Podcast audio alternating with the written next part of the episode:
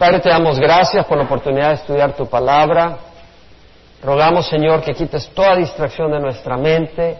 Nos dé un corazón noble. Si hay pecado en nuestro corazón, perdónanos. Muéstranos, Señor, la área. Confesemos ante ti nuestras faltas. Y, Señor, habla en nuestro corazón. Que seamos un corazón disponible y que recibamos, entendamos, aprendamos palabra de ánimo, de dirección, eh, de corrección de sanidad. Bendice, Señor, de instrucción. Glorifícate, Padre, glorifícate en nombre de Jesús. Que solo salga lo que viene de ti, Señor. Confiamos en ti, tú eres fiel. Dices, mis ovejas escuchan mi voz y también tú dices que todo lo que pedimos de acuerdo a tu voluntad, tú lo concedes. Y es tu voluntad que tu pueblo reciba tu palabra sana. Y hemos hecho nuestro esfuerzo, pero también confiamos y sabemos que tú eres fiel y no desprecias el corazón contrito y humillado. En nombre de Jesús pueden sentar.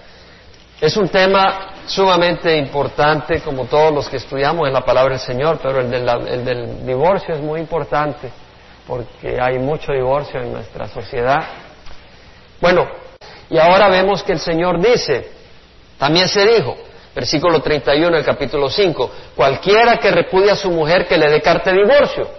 Pero yo os digo que todo aquel que repudia a su mujer a no ser por causa de infidelidad, le hace cometer adulterio.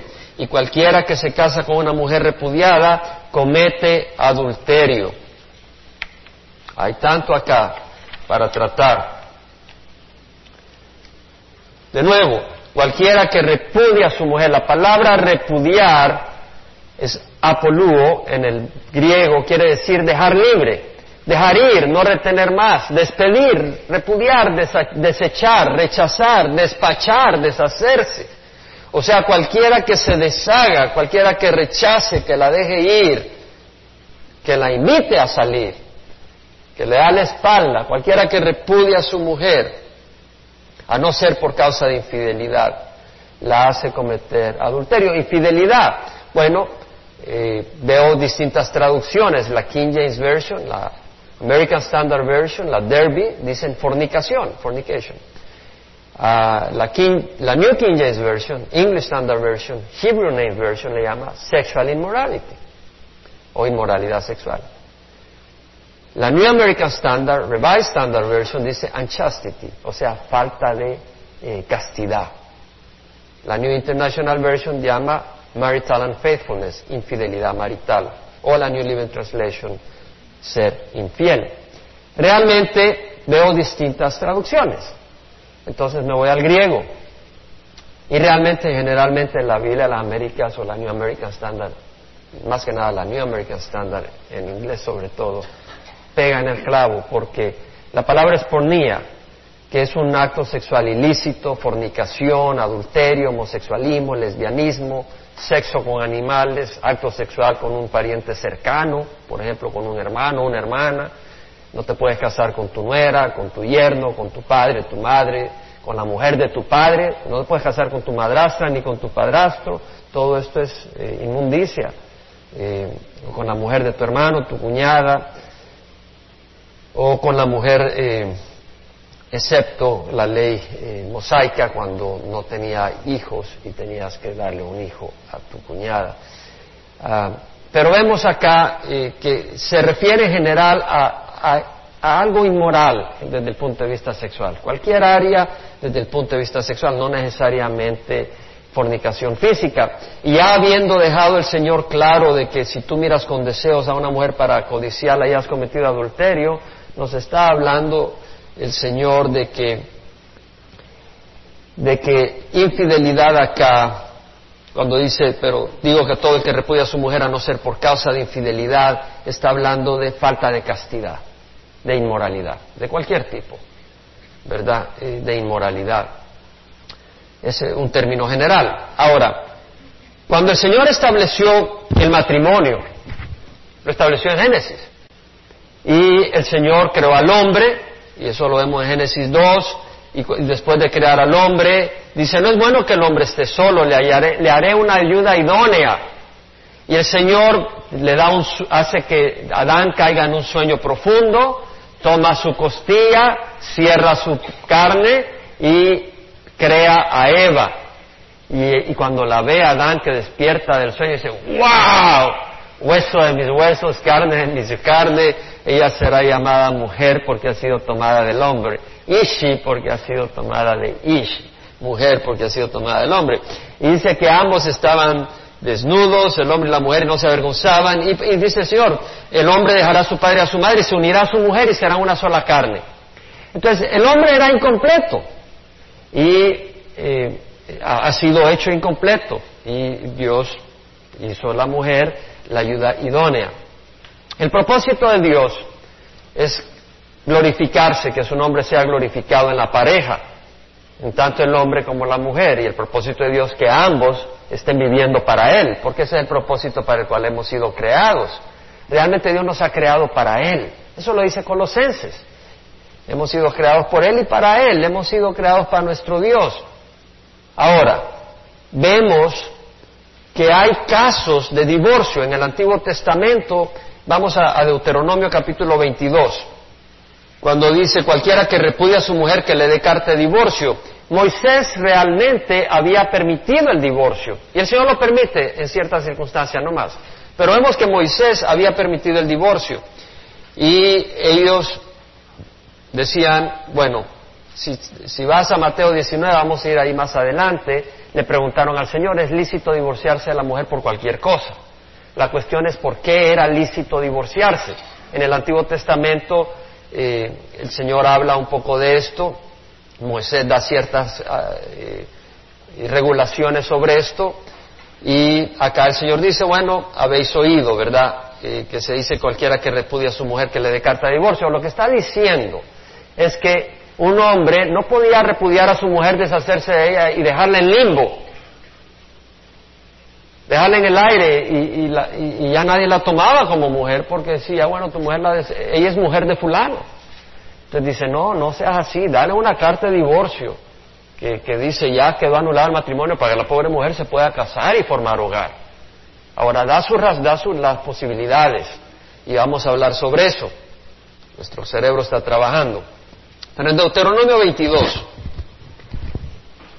vamos a leer el versículo 13, donde hay leyes sobre eh, el divorcio y dice, si un hombre toma una mujer y se llega a ella y después la aborrece, si un hombre toma una mujer y después dice, no, ya, no, no me, no me cae bien, prefiero otra, y la acusa de actos vergonzosos y la difama públicamente, diciendo, tomé a esta mujer, pero al llegarme a ella no la encontré virgen. Entonces el padre y la madre de la joven tomarán la prueba de la virginidad de la joven y las llevarán a los ancianos de la ciudad a la puerta. En esa cultura, las sábanas de la cama matrimonial para cuando había la reunión de, de, de, la mujer con el hombre que se unían por primera vez, esas sábanas eran provistas por la familia de la mujer y esas sábanas tenían que tener la prueba de sangre después de que había habido virginidad. Y con esas sábanas los padres de la mujer decían, aquí está la prueba de que mi hija era virgen. De hecho, nosotros venimos de la cultura palestina y me recuerdo claramente que en uno de los casos de mis hermanos, los suegros eh, traían la sábana o algo, pero me recuerdo la conversación al respecto. Es parte de la cultura oriental. Entonces, la virginidad es muy importante. Y vemos acá que dice que el padre de la joven dirá a los ancianos, di mi hija por mujer a este hombre, pero él la aborreció. Y he aquí, él le atribuye actos vergonzosos diciendo, no encontré virgen a tu hija, pero esta es la prueba de la virginidad de mi hija, y extenderán la ropa delante de los ancianos de la ciudad. Este hombre está diciendo que mi hija no era virgen. Aquí está la prueba que mi hija era virgen, dice.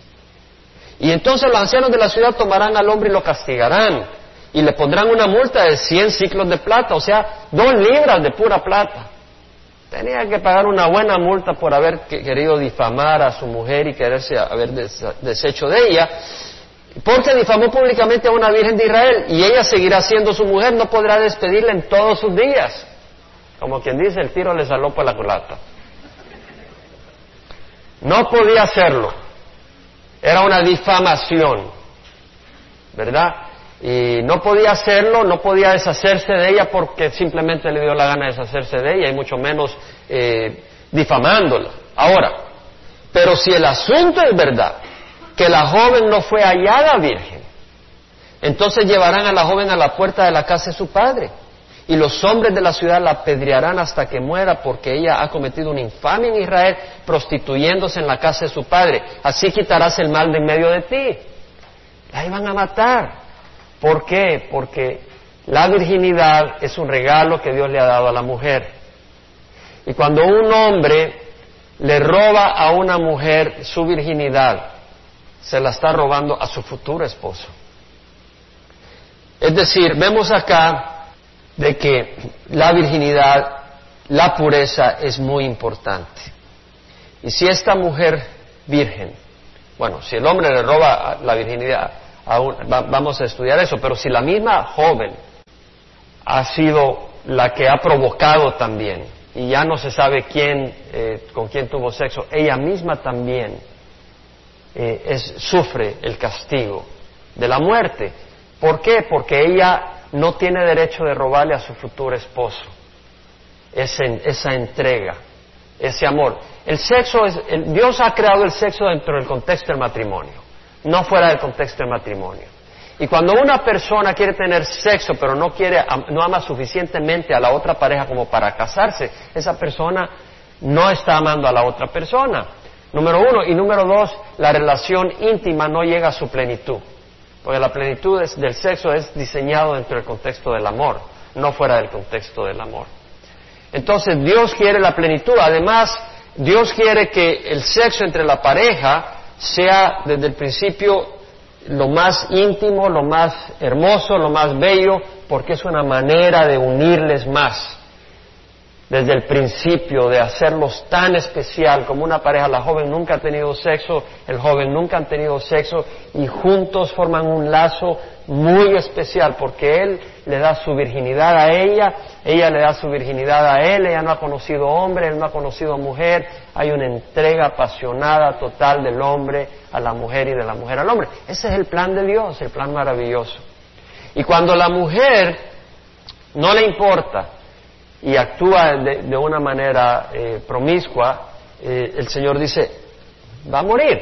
En el Antiguo Testamento ahora existe la gracia también y el perdón, pero, pero vemos de que, y, la y aún en el Antiguo, Testamento, el Antiguo Testamento la mujer se podía arrepentir, ¿verdad? Pero no por eso no habían las consecuencias. Entonces lo que Dios estaba legislando acá era la seriedad, porque en nuestra cultura no hay seriedad sobre eso. Usted, eh, las estadísticas muestran que es un alto porcentaje de las jóvenes que ya eh, pierden su virginidad en la escuela.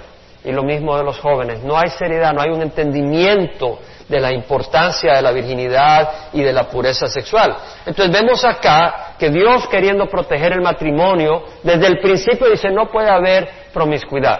Y si la mujer pierde su virginidad y va a su matrimonio y, y luego se encuentra que ella no es virgen, la apedrean y la matan. Ahora, si hay una, versículo 23, si hay una joven virgen que está comprometida a un hombre y otro hombre le encuentra en la ciudad y se acuesta con ella, vemos acá un hombre que se acuesta con una mujer comprometida. Ahora, en la cultura judía, compromiso era lo mismo que casado, solo que sin haber consumado el matrimonio, esperando el tiempo oportuno para consumarlo. Y hemos hablado sobre la, la tradición acá judía. Ahora dice, si hay una joven que está comprometida a un hombre y otro hombre le encuentra en la ciudad y se acuesta con ella, entonces llevaréis a los dos a la puerta de esta ciudad. Ahora, en este caso, dice, los apedrearéis hasta que mueran a los dos. La joven porque no dio voces en la ciudad y el hombre porque ha violado a la mujer de su prójimo. Así quitarás el mal de en medio de ti. O sea que vemos acá que la mujer es responsable de pedir ayuda, ¿verdad? Y no que diga, bueno, me violaron, pero bien tranquila, no, no, no, aquí hay gato, gato encerrado, aquí hay gato encerrado. Entonces el Señor está diciendo, no, no es así la cosa. Y los apedrean a los dos. La pureza sexual es tan importante. Ahora dice, pero si el hombre encuentra en el campo a la joven que está comprometida y el hombre la fuerza, esto es en el versículo 25 de Deuteronomio 22 y se acuesta con ella, entonces morirá solo el que se acuesta con ella. No hará nada la joven, no hay en la joven pecado digno de muerte, porque como cuando un hombre se levanta contra su vecino y lo mata, así es este caso. Es decir, este hombre vino y se acostó con esta mujer y al acostarse con la mujer ella no tuvo oportunidad porque estaba en el campo. Probablemente gritó y, trató de buscar ayuda, pero nadie la oyó. Se le da el beneficio de la duda y por supuesto acá decir, sí, yo grité, yo grité. Y se le da el beneficio de la duda y eh, pero se le mata al hombre que cometió esa infamia. Versículo 28. Aquí vemos si un hombre se encuentra a una joven virgen que no está comprometida y se apodera de ella y se acuesta con ella y son descubiertos. Entonces acá el Señor legisla de otra manera porque dice, bueno, este hombre se acostó con esta muchacha. Y bueno, vamos a, si lo matamos a él y ella no está comprometida, después nadie la va a querer. Entonces dice, no, lo vamos a hacer que se case. ¿Verdad? Como ocurre en Latinoamérica. Salió embarazada, pues a casarlos. Ahí le pone la pistola al suegro. ¿Te casas o te vuelo la cabeza? Más o menos por ahí salió la enseñanza. Si un hombre encuentra a una joven virgen que no está comprometida y se apodera a ella, se acuesta con ella y son descubiertos, entonces el hombre que se acostó con ella dará 50 ciclos de plata al padre de la joven. Una libra de plata. Y ella será su mujer porque la ha violado, no podrá despedirla en todos sus días. Era cosa seria. No se podía, no podía divorciar de ella para nada. Era cosa seria. Si un hombre tomaba una joven y se, acostaba con ella, no se podía divorciar, la tenía que tomar como mujer. Entonces vemos acá instrucción del Señor para proteger el matrimonio. Para proteger el matrimonio está diciendo, tiene que guardarse puros, tanto el hombre como la mujer. Y el no hacerlo eh, trae eh, consecuencias. Vivimos en una sociedad contaminada por maldad, pecado, confusión. Ahora, Dios busca proteger a la mujer como vimos en, en, Deuteronomio 22, 28 al 29. Y en Deuteronomio 24 vemos una vez más la razón del certificado de divorcio. Es para proteger a la mujer. Deuteronomio capítulo 24 dice, cuando alguno toma a una mujer y se casa con ella, si sucede que no le es agradable porque ha encontrado algo reprochable en ella y le escribe certificado de divorcio, lo pone en su mano y la despide de su casa. Vemos que daba esa posibilidad. Si no, si, si sucede que no le es agradable porque ha encontrado algo reprochable en ella. De ahí se armó un despelote porque los judíos decían, bueno, ¿qué es algo reprochable? Me quemó los huevos, le puso mucha sal, me divorcio. Así era, de acuerdo a la escuela del rabí Gilel. De acuerdo a Gilel, en el tiempo de Jesús, en el tiempo de Jesús, de acuerdo a la escuela de esta enseñanza, decía, de, hecho, había un rabino que decía, si tú encuentras una mujer que te agrada más, te puedes divorciar de la primera porque ya no te es agradable.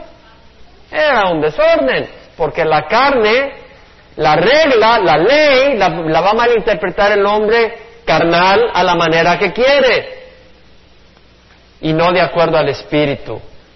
Vemos que acá dice, si se casa con ella, sucede que no le es agradable, ¿por qué ha encontrado algo reprochable en ella? y le escribe certificado de divorcio, había que definir que era reprochable.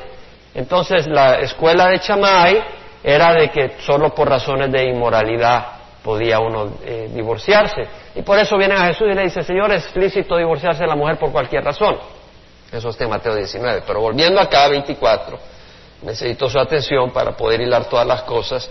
Vemos que dice que si no le es agradable, ha encontrado algo reprochable en ella y le escribe el certificado de divorcio, lo pone en su mano y la despide de su casa, quiere decir que Moisés permitía dar un certificado de divorcio y ella sale de su casa y llega a ser mujer de otro hombre, vemos que el, divorcio era para poder casarse. Porque si no hubiera dicho, mátenla porque cometió adulterio al casarse con otro hombre, pero no, el divorcio era una disolución del matrimonio. Dice, y si el segundo marido la aborrece y le escribe certificado de divorcio, lo pone en su mano y la despide de su casa, o si muere este último marido que la tomó para ser su mujer, el primer marido que la despidió no le es permitido tomarla nuevamente como mujer, porque ha sido menospreciada, pues eso es abominación ante el Señor. No traerás pecado sobre la tierra que el Señor tu Dios te da por heredad. Acá lo que el Señor estaba tratando de proteger era un abuso a través de Moisés. Porque si la mujer eh, eh, armó ahí la situación y el hombre dice, tú vete y le das certificado de divorcio, ya viene la mujer, se casa con otro hombre. y después dice, ¿sabes qué? Me cae mejor, mejor, como decimos ahí en Centroamérica, de Guatemala Guatepeor. Dice que te fuiste de un lugar a otro lugar peor. Entonces dice, no, no, mejor me regreso con el primero. Dame el certificado de divorcio, me regreso con el primero. Dice el Señor, no, güey, José, no es así la cosa. Si tú te divorcias y te das el certificado de divorcio, estoy hablando del Antiguo Testamento, y luego vas con otro hombre y después el otro hombre te da el certificado de divorcio, no vas a regresar al primero. Tú estás jugando. El, matrimonio es sagrado, no es para tomarlo así. ¿Sí entendemos? Ese es el Antiguo Testamento.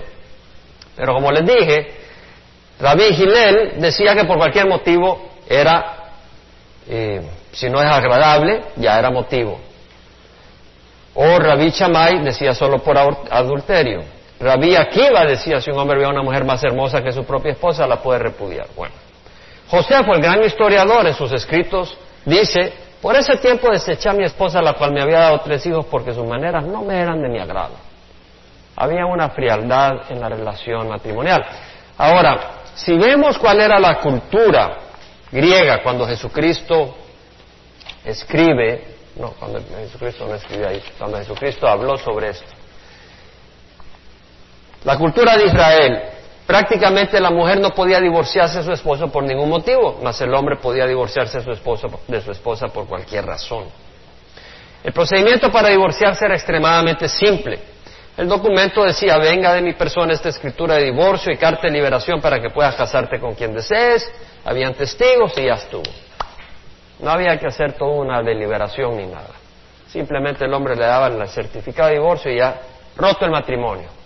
Y el Señor eh, da un estándar muy distinto, más, más, más estricto que el que dio Moisés.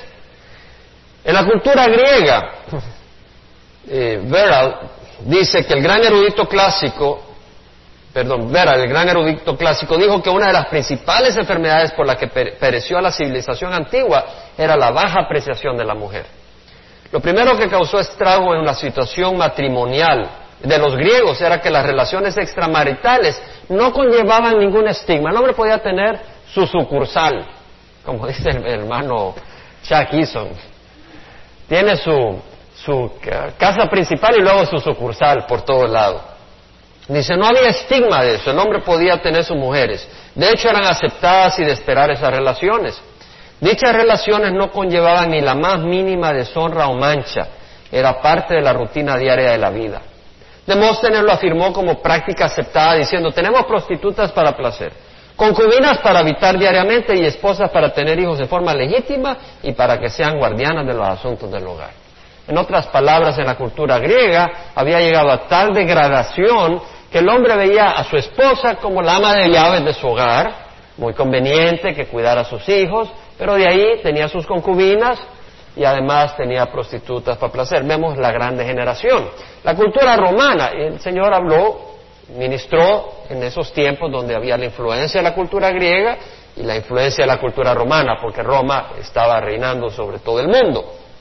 Pero la cultura romana empezó muy distinto. Los romanos, para ellos el hogar era todo. La mujer no estaba recluida como en la cultura griega que la tenían recluida por allá, participaba ampliamente en la sociedad. Habían prostitutas en la cultura romana al principio, pero eran consideradas como algo bajo y asociarse con ello era algo deshonroso.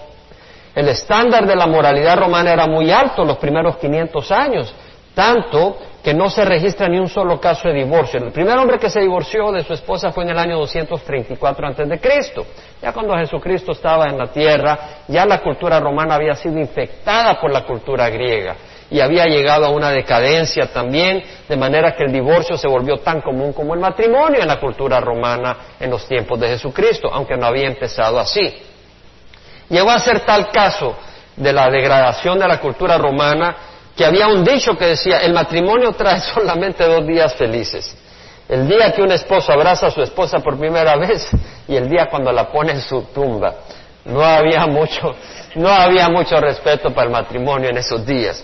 Creo que tampoco lo hay ahora. Cristo trajo al mundo un ideal muy superior, muy superior. Jesús canceló, vamos a Mateo 5, Jesús cancela eso de que por cualquiera repudia a su mujer y le dé carta de divorcio. El Señor dice, no, no es así. excepto por infidelidad, inmoralidad. Y no lo obliga. No lo obliga, pero está diciendo que la infidelidad da motivo. Si usted se va a Mateo 19, vamos a adelantarnos un poco, vemos la conversación de Jesús. Versículo 13, le acercaron algunos fariseos para probarle, diciendo, ¿es lícito a un hombre divorciarse de su mujer por cualquier motivo? Y respondiendo él dijo, ¿no habéis leído que aquel que lo creó desde el principio los hizo varón y hembra? ¿No habéis leído? Si está escrito, regula. Amén.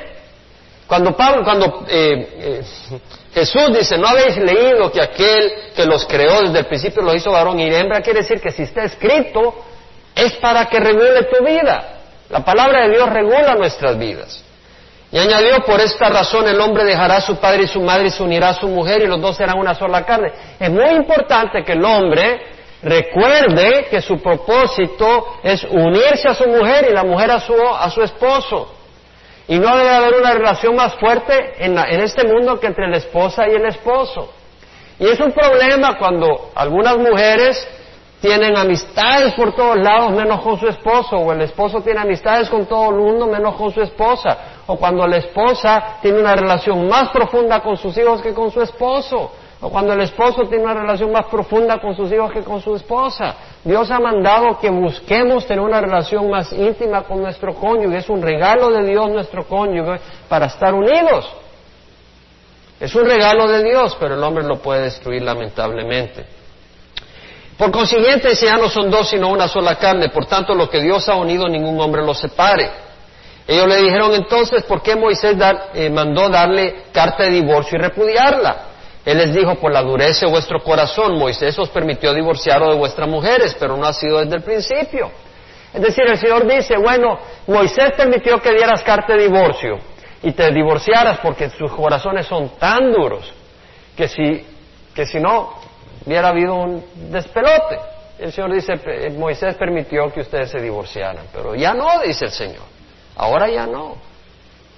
Y luego dice, yo sé que hay muchas personas tal vez divorciadas dentro de las que escuchen este mensaje o estén en la congregación.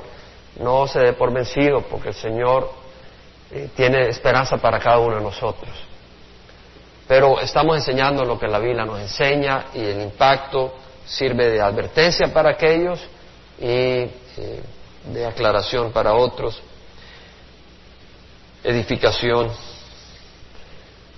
Eh, los discípulos dijeron, el Señor dijo, yo digo que cualquiera que se divorcie de su mujer, salvo por infidelidad y se case con otra, comete adulterio. Los discípulos dijeron, si hacía la relación del hombre con su mujer, no conviene casarse. En otras palabras, eh, Pedro o no sé quién haber dicho, así está difícil la cosa. Si la mujer sabe que puede hacer lo que quiera, el berrinche que quiera, yo me tengo que aguantar, mejor no me caso. Y el Señor dice, bueno, no todos pueden aceptar ese precepto, solo aquellos a quienes les ha sido dado.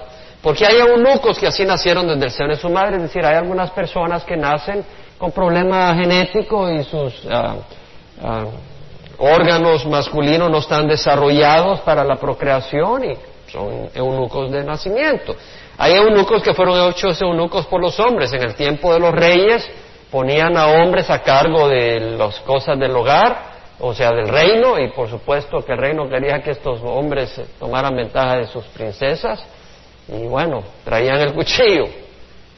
Y hay eunucos que asimismo se hicieron eunucos por causa del reino de los cielos. Es decir, hay personas, no necesariamente físicamente, pero que se han reprimido, eh, que se han eh, que no se han dado la libertad de tener mujer por eh, causa del reino, no porque eh, tener mujer sea pecado, pero para dedicarse exclusivamente a las cosas del Señor, es lo que está diciendo. El que pueda aceptar esto, que lo acepte. Entonces, vemos de que hay, ah, vemos que el Señor dice, excepto por infidelidad, no puede ser el divorcio y el que lo hace está cometiendo adulterio. En Malaquías, antes de Mateo, capítulo 2, vemos que el Señor habla del divorcio. En versículo 13 del capítulo 2 dice, y esta otra cosa hacéis, cubrís el altar del Señor de lágrimas, llantos y gemidos, porque ella no mira la ofrenda ni la acepta con agrado de vuestra mano, Y vosotros decís, ¿por qué? Porque el Señor ha sido testigo entre tú y la mujer de tu juventud contra la cual has obrado deslealmente, aunque ella es tu compañera y la mujer, de tu pacto. Entonces vemos en versículo 16 dice yo detesto el divorcio, dice Jehová Dios de Israel. Vemos que el Señor detesta el divorcio. Está en el Antiguo Testamento, el Señor detesta el divorcio. Permite el divorcio el Señor por infidelidad. Si una mujer eh, sale con otro hombre y no necesariamente el hombre está obligado a divorciarla, pero el Señor le permite el divorcio.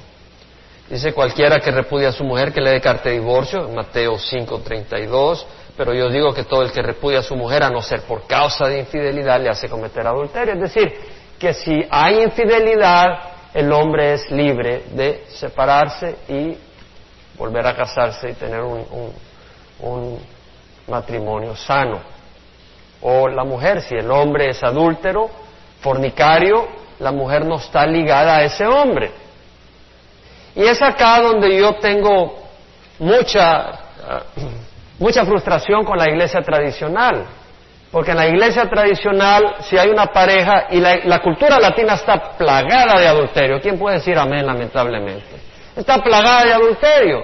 Y, si una mujer tiene a su esposo y ese hombre anda de arriba abajo los fines de semana con otras mujeres, vaya a la iglesia tradicional y vea si ella le van a anular el matrimonio. No se lo anulan. Tiene que pasar por todo un proceso y le cobran sus 800 o 1000 dólares en el proceso para anular un matrimonio. El Señor no funciona así, mis hermanos.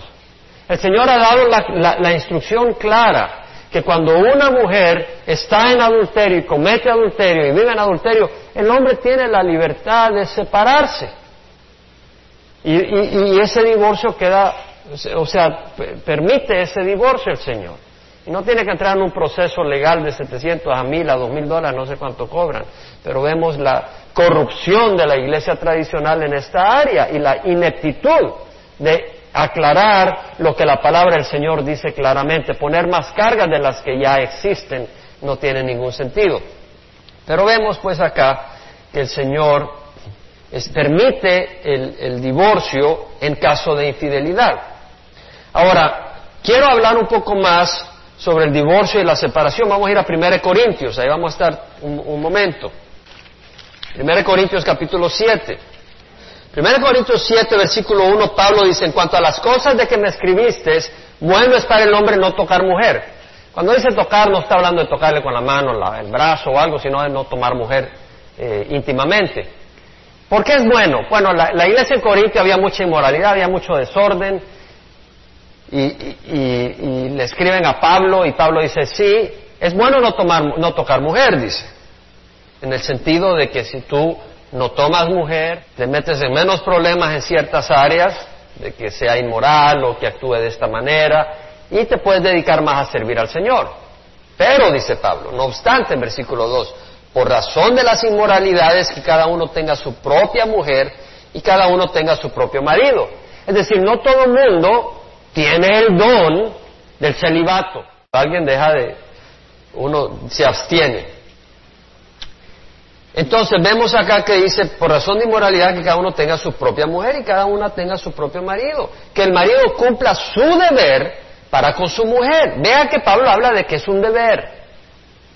O de, debe ser algo hermoso, la relación íntima debe ser algo muy especial, pero también es una responsabilidad. Y está diciendo que el marido cumpla su deber para con su mujer. E igualmente la mujer con su marido. Hay un deber del hombre hacia la mujer y de la mujer hacia el hombre. Hay una responsabilidad. La mujer no tiene autoridad sobre su propio cuerpo, sino el marido. Y así el marido no tiene, mismo, no tiene autoridad sobre su propio cuerpo, sino la mujer. En el matrimonio, la mujer no puede decir, no, ya ando de malas pulgas y así pasa tres, cuatro meses. No puede hacerlo. No puede hacerlo. Porque la hacen. Muchas mujeres lo hacen. Y el hombre no puede decir, no, ya no me gustas, ya no, no, no me atraes. Y tener a la mujer ahí sin tener esa compasión, ese amor, esa eh, suavidad, esa dulzura, ese afecto eh, íntimo y sexual que la mujer merece. Eh, no puedes hacer eso. Ahora, eso no se da abusos porque hay algunos hombres que, eh, bueno, quieren tener intimidad en la mañana, al mediodía y en la noche. Eso, es, eso no, tiene que ser así. La cuestión es dónde está el límite. El Señor está dando principios, pero se necesita el espíritu y el amor para entender estas cosas.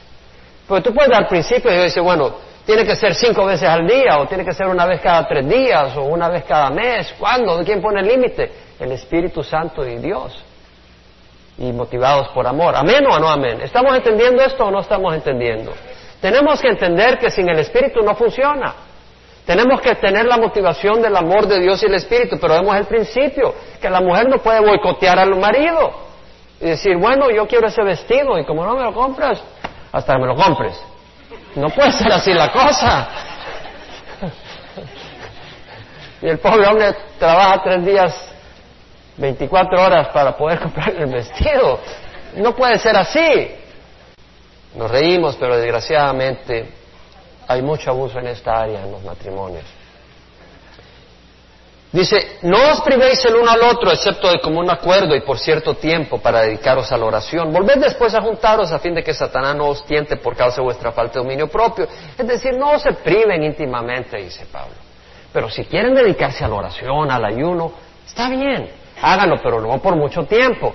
Porque ustedes se van a privar con la idea de ser espirituales y después tu hombre cayó o tu mujer caíste. Porque Satanás se viste como ángel de luz y viene a la pareja, vamos a ser espirituales, le hemos prometido al Señor que este año nada. y luego se destruye el hogar. Satanás viene como ángel de luz, ¿cierto o no? Tenemos que ser sabios.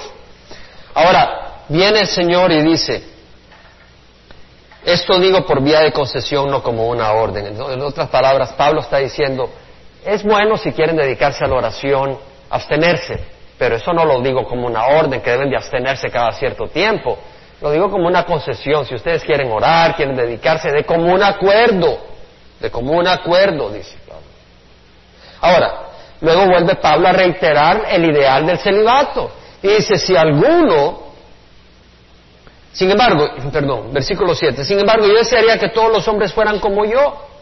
Es decir, que él, Pablo se cree que en algún momento estuvo casado, porque todas las indicaciones era que era miembro del Sanedrín, no podía ser miembro del Sanedrín si no estabas casado. Eh, lo más probable es que era un hombre casado y que o era viudo o la mujer lo dejó cuando él vino al Señor.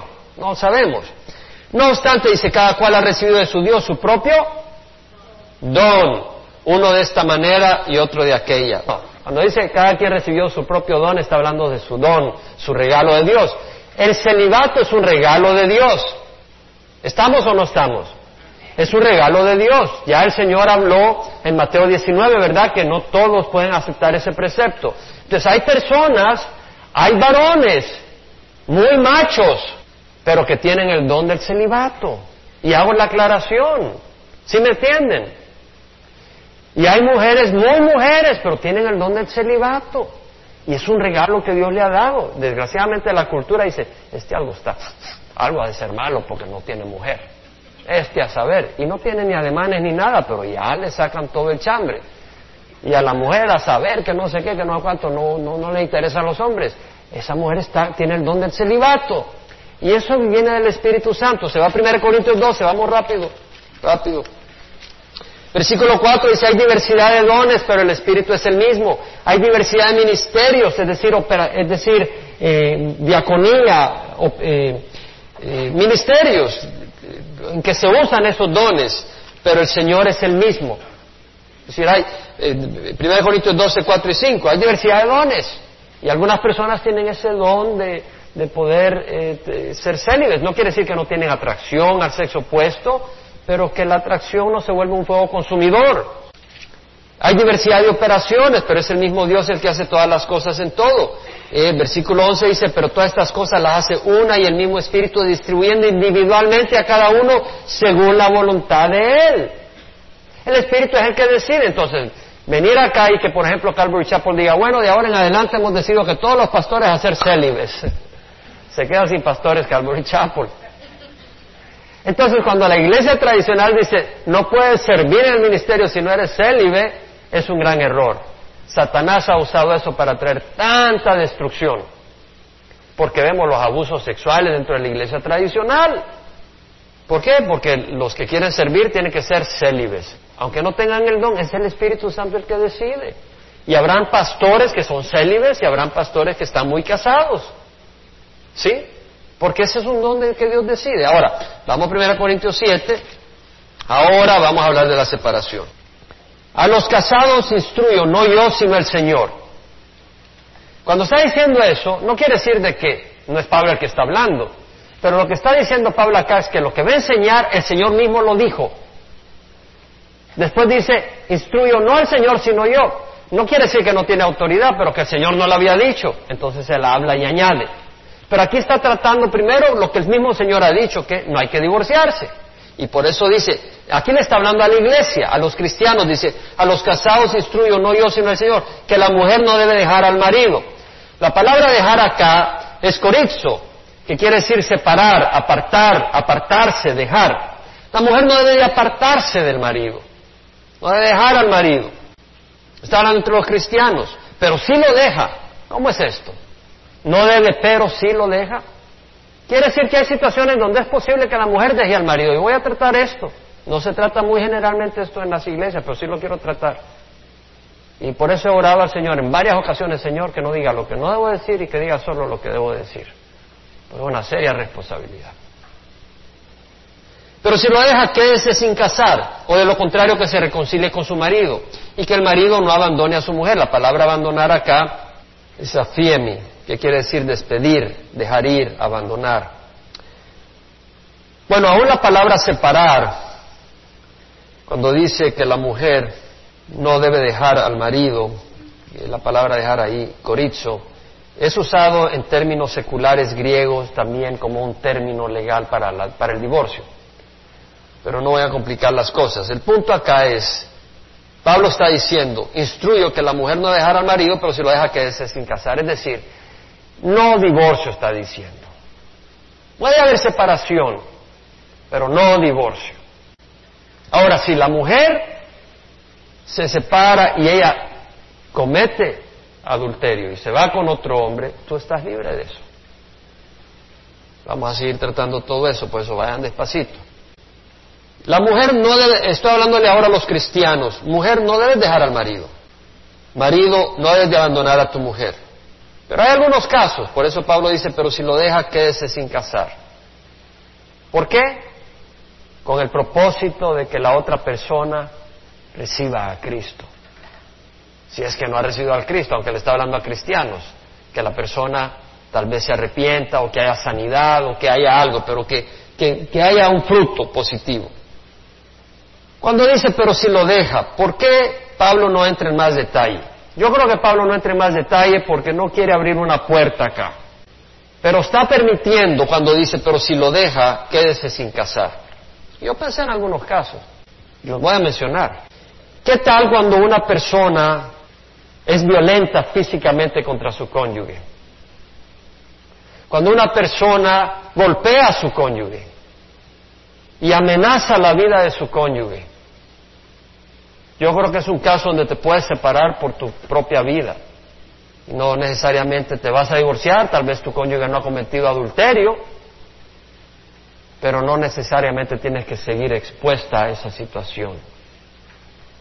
¿En dónde está el nivel de lo que vas a tolerar? El Espíritu Santo. Por eso digo, el Señor no pone una regla con palabras, porque es el único el que puede guiarte ya en esto es el Espíritu Santo.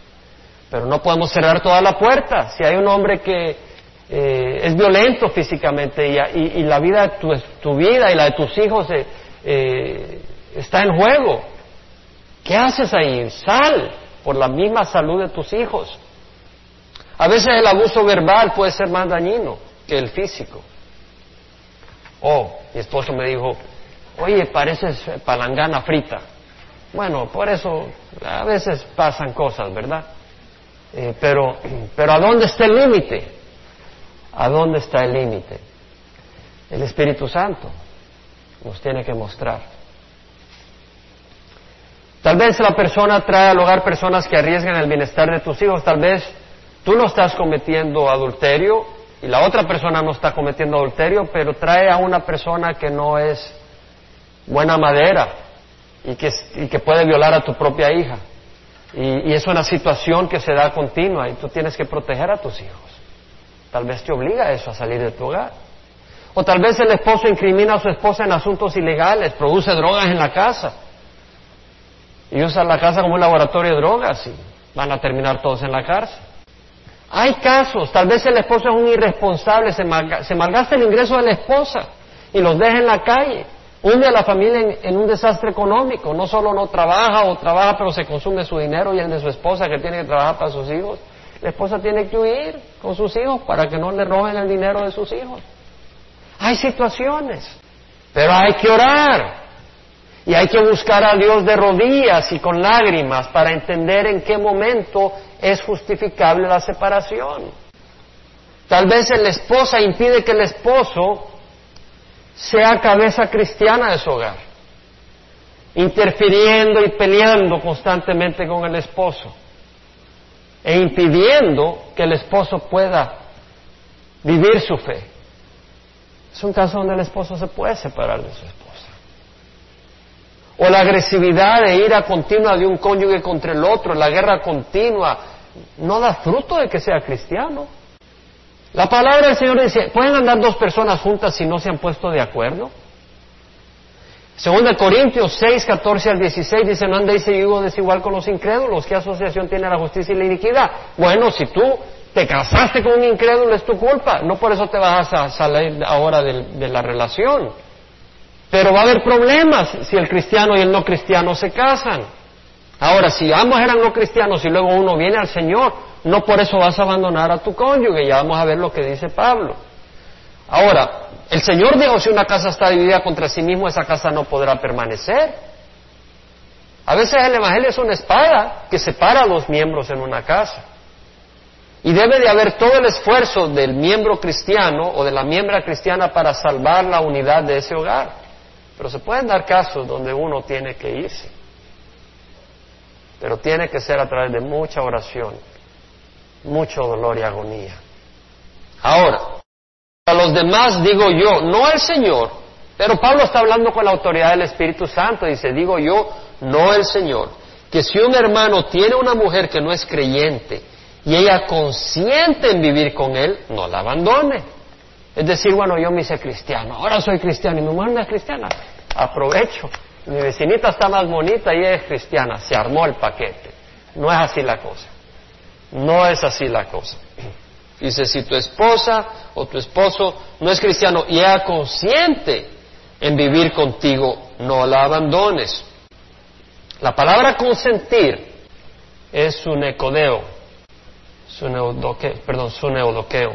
Sun quiere decir con, unión, y eudoqueo quiere decir eh, complacerle, ver favorablemente, estar inclinado hacia alguien.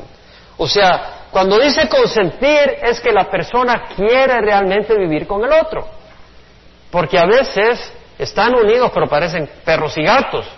Eso no necesariamente es consentir vivir con la otra persona. ¿Me explico?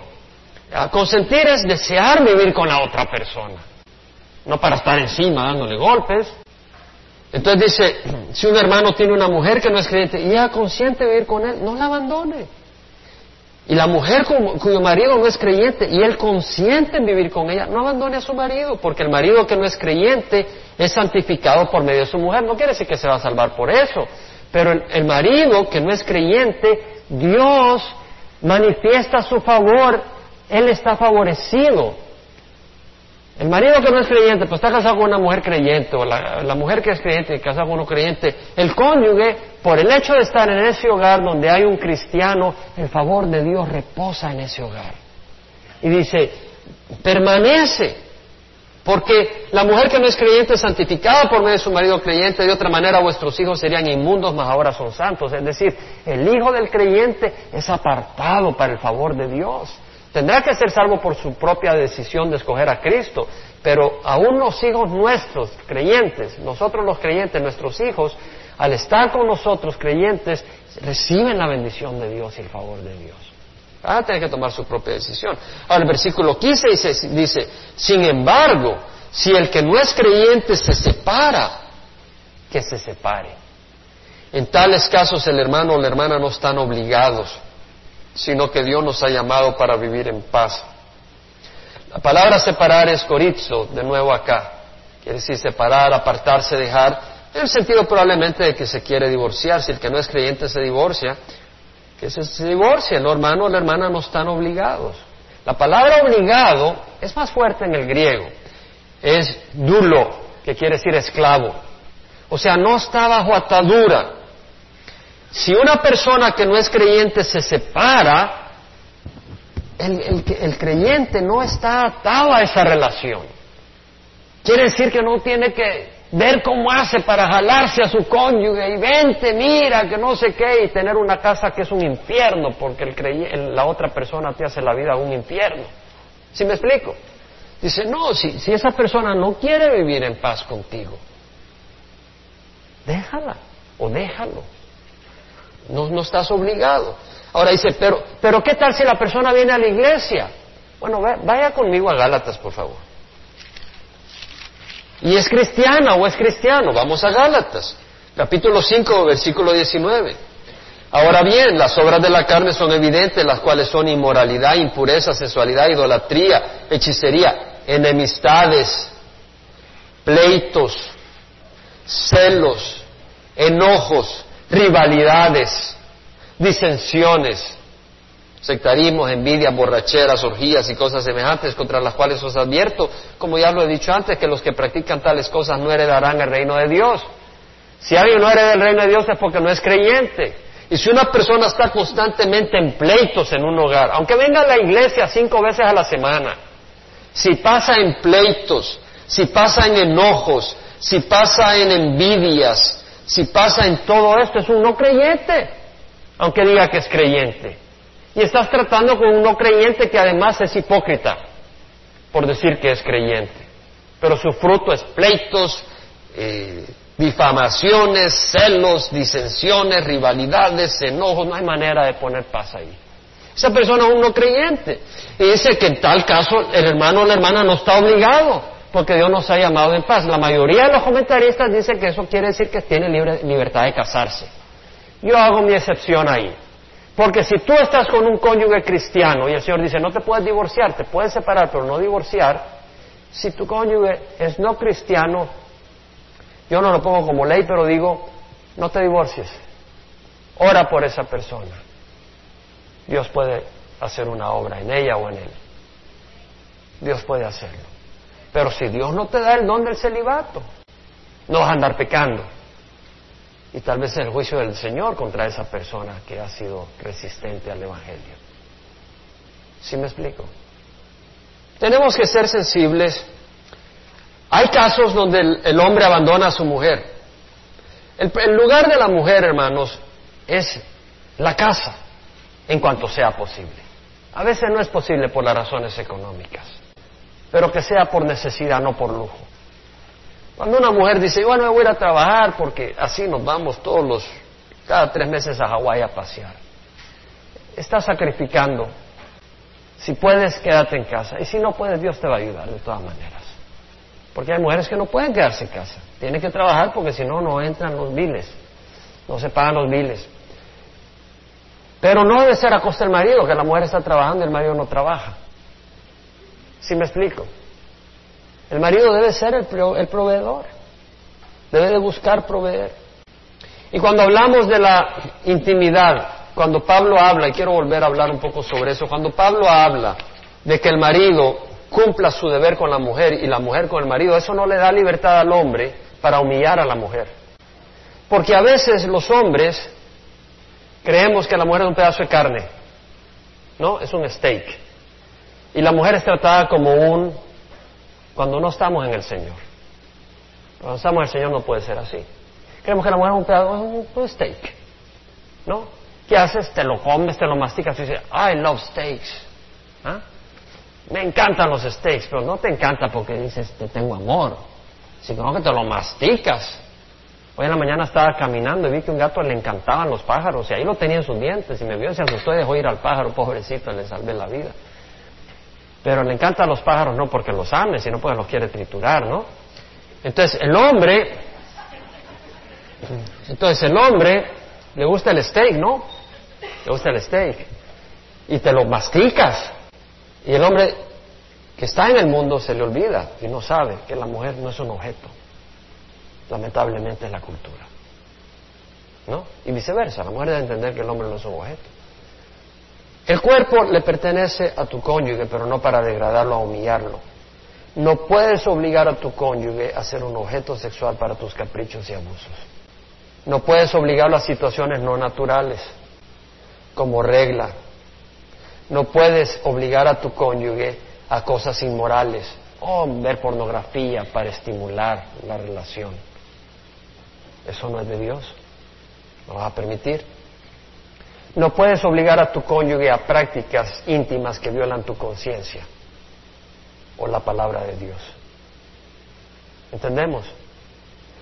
La palabra no te da libertad para abusar a tu cónyuge. Sin el Espíritu, todos estos principios no sirven. Y con el Espíritu todo encaja. Muchos hemos perdido la virginidad en relaciones fornicarias. O tal vez hemos sufrido divorcio. O tal vez hemos sufrido separación. Tal vez está dentro de tus posibilidades orar por tu cónyuge o ex cónyuge. Si tú estás separado y tu ex cónyuge no está casado, ora por él. Pide al Señor que te ayude a perdonar, a que no tengas resentimiento y odio en tu corazón contra tu ex cónyuge, porque eso no es de Dios. Y si tú te has divorciado y ya esa persona se casó, literalmente tú tienes libertad para casarte. Puedes decidir esperar, tal vez su cónyuge se le muere y te puedes volver a reunir con esa persona o Dios te guía a tomar otra cónyuge. El punto es que muchos de nosotros hemos fracasado en muchas áreas en esta área que he enseñado hoy. Y es un área difícil y por eso a propósito he tratado de hacerla fácil de recibir, porque muchos de nosotros hemos sido impactados muy profundamente en esta área, donde hemos vivido tal vez situaciones adúlteras, fornicarias, donde nosotros hemos sido el causante o la causante o la víctima o el víctima. Lo bueno es que en Cristo hoy tú puedes estar limpio, porque dice que todos los que están en Cristo Jesús, no hay condenación, si Dios por nosotros, ¿quién contra nosotros? El que no eximió ni a su propio Hijo, sino que lo entregó por todos nosotros, ¿cómo no nos dará junto con Jesús todas las cosas? ¿Quién acusará a los escogidos de Dios? Dios es el que justifica. ¿Quién es el que condena? Cristo Jesús, que murió más aún que está a la diestra del Padre, intercede por nosotros. Entonces tú ahí donde estás, dices, yo quiero que el Señor me laves. El Señor te lava. Y si alguno está en Cristo, nueva criatura es. Si tu matrimonio pasado falló, si estás separado o divorciado, hoy es una nuevo en Cristo y no tienes que cargar culpa. Tampoco odio ni resentimiento. Ora por tu cónyuge o tu ex cónyuge. Con los ojos cerrados. Si tú dices, heme aquí, Señor, en lo que he hablado. Levanta la mano. Gloria a Dios, alguien más. Alguien más dice, Señor, yo quiero ser limpio, yo quiero que me perdones, yo quiero que me laves, yo quiero empezar fresco y de nuevo. Ahí donde estás, tú puedes tener un empezar limpio hoy, dejar todo en el pasado. Y ten cuidado, Ten cuidado porque tenemos una seria responsabilidad. Vamos a orar. Padre, tú sabes, Señor, la necesidad que tenemos de tu limpieza y de tu perdón. Yo te ruego, Señor, que laves cada uno de nuestros corazones, que nos des entendimiento claro, Señor, de tu voluntad y que nos des el poder para caminar en rectitud y en santidad. Te ruego por cada matrimonio de nuestra congregación que tú los salves, que tú los unas, que tú los restaures. Si hay corazón rebelde, que traigas arrepentimiento. Que las esposas, Señor, puedan honrar a sus esposos como cabeza de su hogar y obedecerles.